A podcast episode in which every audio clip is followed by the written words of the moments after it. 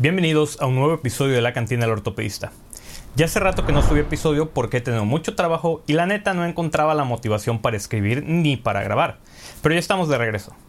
Un agradecimiento a los casi 8.700 suscriptores y también al 90.1% de ustedes que no se suscriben al canal pero que siguen los videos. Culeros. Hace ya algunos meses hice una encuesta en el YouTube para ver de qué temas querían que fuera la siguiente temporada y ganó el temario de patología de mano, por lo que iniciaremos hablando sobre el síndrome del túnel del carpo. Empecemos.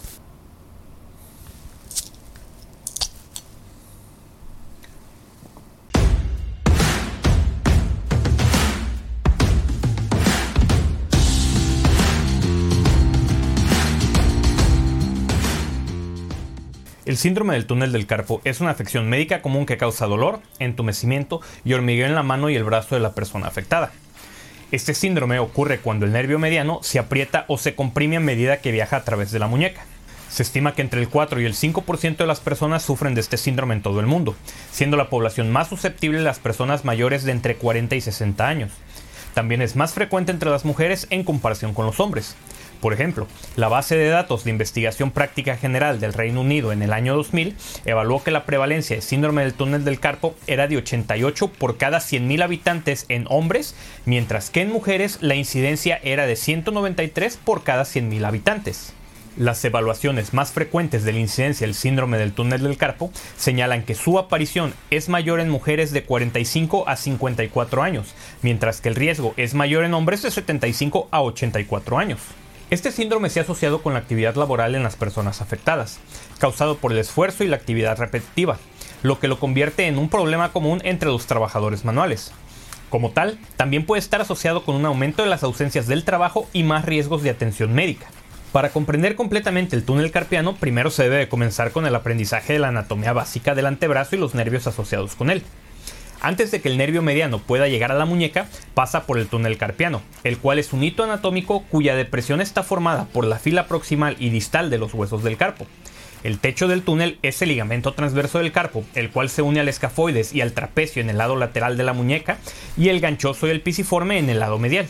Este túnel sirve como vía de paso para los tendones extrínsecos del antebrazo, que son los cuatro tendones del flexor superficial de los dedos, los cuatro tendones del flexor profundo de los dedos y el tendón del flexor largo del pulgar. Si bien la mayoría de los casos de síndrome del túnel del carpo son idiopáticos, la fisiopatología de este se puede simplificar a la compresión del nervio mediano a nivel del túnel del carpo. Existen múltiples mecanismos que pueden conducir a esta compresión, la cual se puede producir en dos sitios principales en la salida del túnel debajo del techo del retináculo flexor y en el gancho del hueso ganchoso.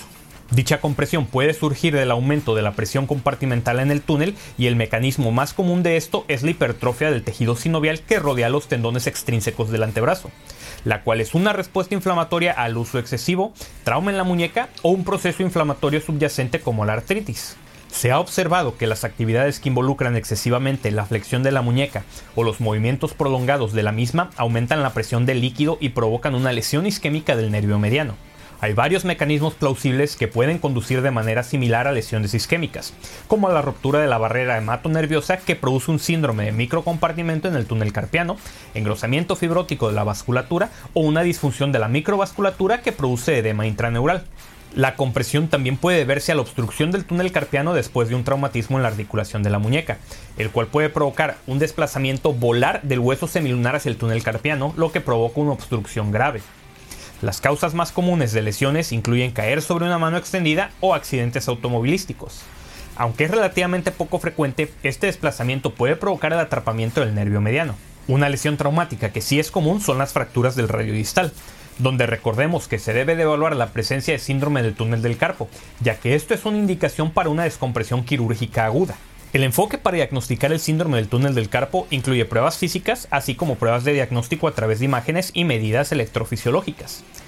Las técnicas de examen físico incluyen las pruebas de Fallen y de Durkheim. Recordemos que la prueba de Fallen es una maniobra que requiere que el paciente junte la superficie dorsal de las manos durante 30 a 60 segundos. Esta técnica aumenta la presión sobre el nervio mediano al comprimirlo aún más entre el retináculo flexor y el extremo distal del radio, y se considera que la prueba es positiva si el paciente reproduce los síntomas asociados con el síndrome del túnel del carpo, en particular la parestesia.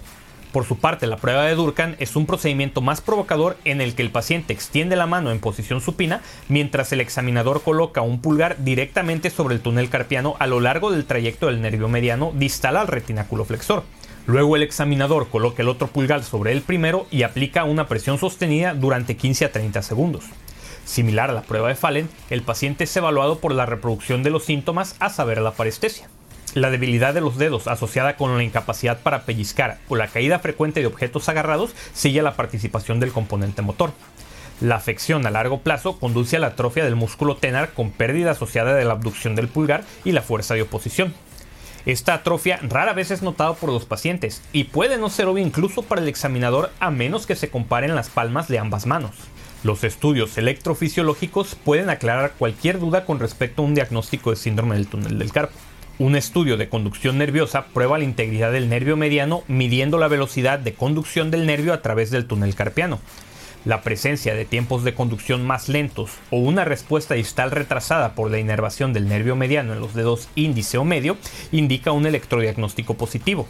La electromiografía es una prueba de electrodiagnóstico para la integridad de los músculos inervados por el nervio mediano, a saber el abductor pollicis brevis.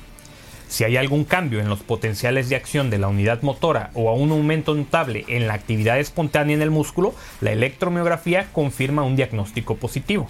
En cuanto al diagnóstico por imagen, la modalidad que se recomienda para complementar el diagnóstico es la ecografía, la cual evidenciará un área transversal aumentada en el nervio mediano y un ensanchamiento hacia afuera del retináculo flexor debido a un nervio mediano agrandado. Si bien el diámetro del nervio mediano en la muñeca varía según la persona y otras características individuales, en general se considera que un diámetro mayor de 9 milímetros cuadrados es anormal y puede indicar la presencia de una neuropatía compresiva. Si el síndrome del túnel carpiano se identifica temprano, se recomienda un tratamiento conservador el cual debe incluir la modificación de actividades que provocan los síntomas y disminuir las actividades repetitivas en la medida de lo posible. Se puede usar también una férula nocturna para la muñeca ajustada correctamente. Y un terapeuta ocupacional capacitado en terapia manual también puede ser una referencia beneficiosa.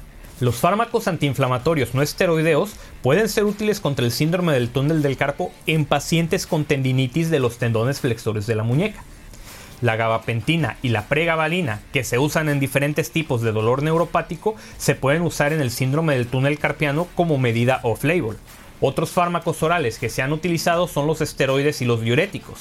Sin embargo, la American Academy of Orthopedic Surgeons en sus guías de tratamiento afirma que los agentes orales no son mejores que el placebo en el tratamiento del síndrome del túnel del carpo aunque vale la pena informar que los estudios que revisaron para hacer esta recomendación son de 1993, 1998 y el 2011, por lo que no podemos decir que haya demasiada evidencia nueva y de buena calidad al respecto. Otra medida que puede ser beneficiosa son las infiltraciones con esteroide, en especial cuando la cirugía está relativamente contraindicada como lo es en el embarazo. Los pacientes que no mejoran después del tratamiento conservador y aquellos que tienen síndrome del túnel carpiano grave, según lo definido por pruebas electrofisiológicas, deben de ser considerados para cirugía.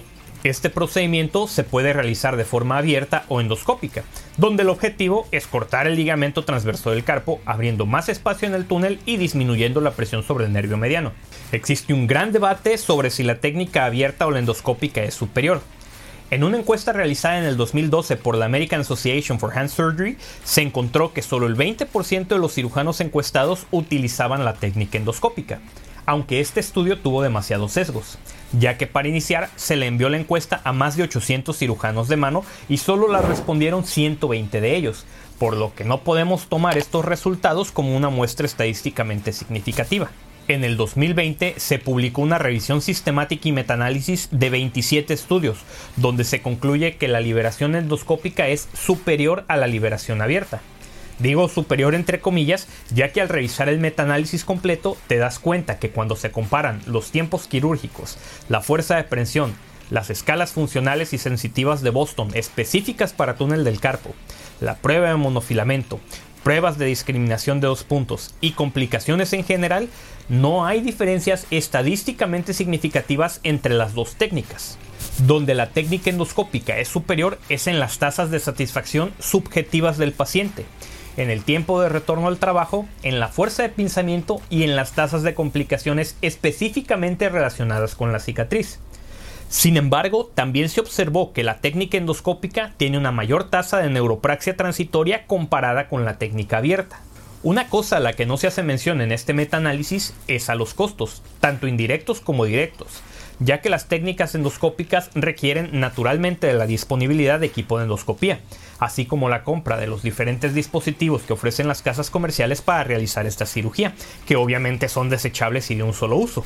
Eso sin mencionar los costos involucrados en el entrenamiento de los cirujanos en este tipo de técnicas. Se ha publicado que en promedio la cirugía endoscópica es un 43% más cara que la técnica abierta en los costos directos al paciente. Aquí entonces podemos concluir que si bien la técnica endoscópica tiene mejores tasas de satisfacción, mejor cosmesis y un regreso a trabajo más corto, esto viene asociado a un costo significativamente más elevado y con la posibilidad de sufrir mayores tasas de neuropraxia transitoria por lo que les recomiendo aclarar todas estas posibilidades a los pacientes, ya que quienes al final toman la decisión deben de ser ellos. Y esto fue todo por el episodio de hoy.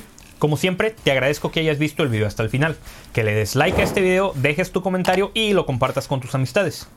Yo soy Joel Galindo y me despido de ti recordándote como siempre que te portes mal, lo hagas bien y nos vemos hasta la próxima.